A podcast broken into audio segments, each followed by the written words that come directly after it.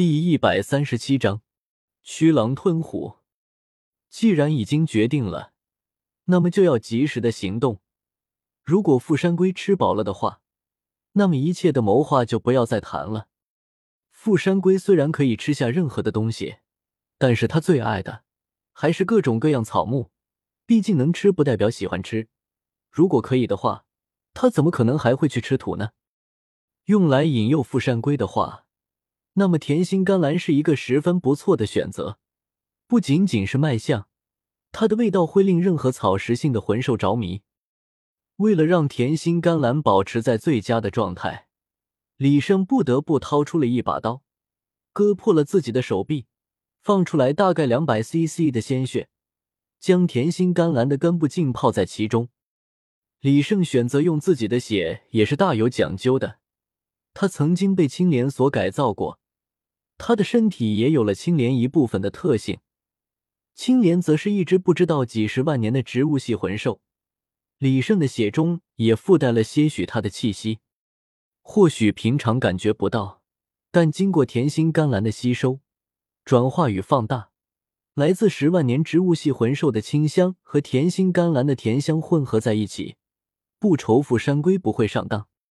在根须接触到李胜的血液之后。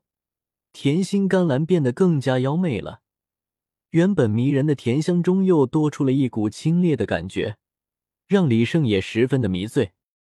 不过再怎么样迷人，也没有富山龟的魂环迷人，它注定了只是一个消耗品。李胜现在要做的，是以最短的时间，将三只魂兽吸引到爆弹果树的位置，随后便会引发混战。如果不想死的话。魔暴熊、爆弹果树和岩石石晶一定会联合起来对抗富山龟，这也是李胜的目的。无论如何，只要任何一只魂兽能够被他补刀，那就算是赚到了。就在李胜忙着勾引魂兽的时候，徐佑也在不停的奔逃着，一边逃一边在心中咒骂着李胜：“真是该死，他到底去过了多少魂兽的领地？”他是怎么做到不被魂兽发现的？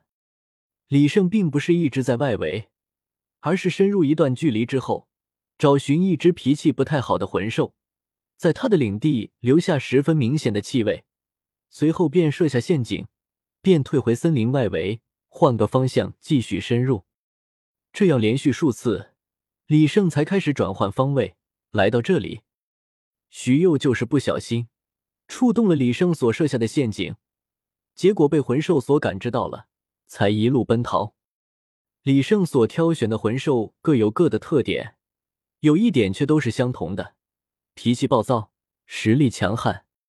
徐佑为此吃尽了苦头，在好不容易摆脱了那头魂兽之后，就要继续前行，这也是没有办法的事。他现在已经不想要玩儿猫捉老鼠的游戏了。李胜已经来到了冰雪森林。他的心中也越发急迫了起来。虽然他在心中一直在安慰自己，即使李胜突破了魂王，也不会是他的对手，但是心里却始终有些不安。简单的说，他怂了。此刻，李胜却在天空中不停的飞行，一边飞一边隔一段距离向地面上投掷大量的板砖。这是他能想到的最好的方法，来勾引那头岩石石精。如果全用宝石的话，就算把李胜榨干，他也拿不出这么多东西。不过这可不是一个省力的活计。李胜成功的来到了岩石石晶所挖出的洞窟，他的魂力也已经被榨干了。和上次一样，匆匆的在洞口处撒了一把宝石粉末，李胜便退去了。他要赶快的恢复魂力，以求在富山龟到达爆弹果树那里之前。将魔暴熊勾引过去，那朵拥有着诱人香味的甜心甘蓝被他放在了爆弹果树的攻击范围之内。一路上，他还时不时的将一些花粉撒下，形成一条十分明显的甜香大道。而富山龟正一边走一边吃着，向着这里赶来。爆弹果树虽然发现李胜的动作，但是还没有来得及攻击，李胜就已经飞走了。李胜放在地上的甜心甘蓝对他来说并没有吸引力，也就没有去管。不过他却不知道李胜的险恶用心。这朵花放在这儿，就好像黑夜中的灯塔一样，不断的吸引着各种草食魂兽的到来。其中最为恐怖的，莫过于那头富山龟了。时间紧迫，李胜并没有等魂力全数恢复，而是在恢复了一部分之后，就向着魔豹熊那里飞去。魔豹熊根本不需要怎样的勾引，只需要李胜在魔豹熊的上风处一站，不出一会儿，默默无闻，必然会咆哮着冲出来，与李胜决一死战。这次李胜并没有选择变成大大超人。并不仅仅是因为大大超人比较耗费魂力，而是大大超人飞的实在是太快了。如果飞飞停停的等魔豹熊，那就显得太过于刻意了，是个人都能看得出来。变成蛋力人则没有这样的后患，而且蛋力人的防御力很高，那特殊的身体特质也能够让魔豹熊的震荡能力无功而返。魔豹熊，你妈托我给你带罐蜂蜜。李胜变身的弹力人大声的喊叫了起来，手中还拎着一罐蜂蜜。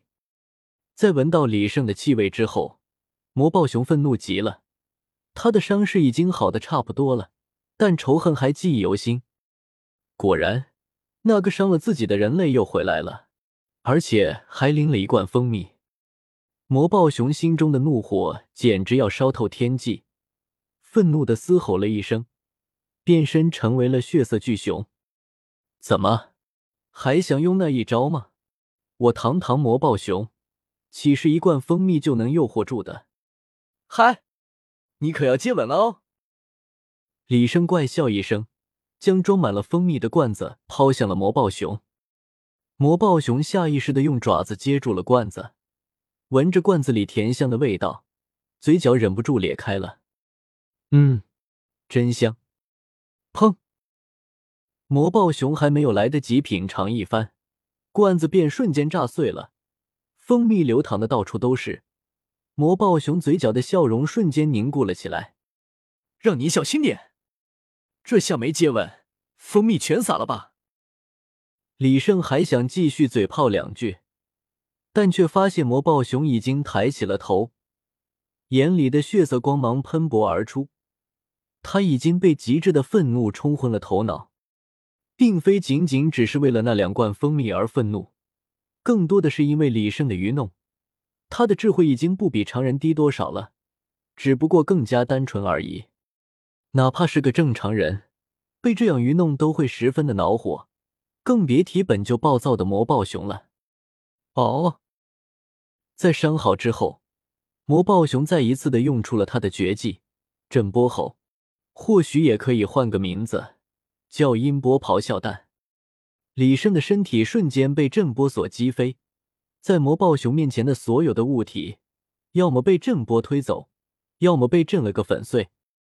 李胜则在撞倒了两棵大树之后，在第三棵大树之上停了下来。他揉了揉胸口，除了刚被吼飞的时候有些痛，其他并未受到什么伤害。魔豹熊已经追了上来。拦路的一切都被他撞了个粉碎，李胜不敢耽搁，像蜘蛛侠一样，在森林里飞荡了起来，向着爆弹果树的方向赶去。不过不同的是，蜘蛛侠用的是蛛丝，李胜则是用的橡皮筋。他早已经在空中规划好了路线，以确保路线中间不会有魂兽拦路，使得魔豹熊停止追击。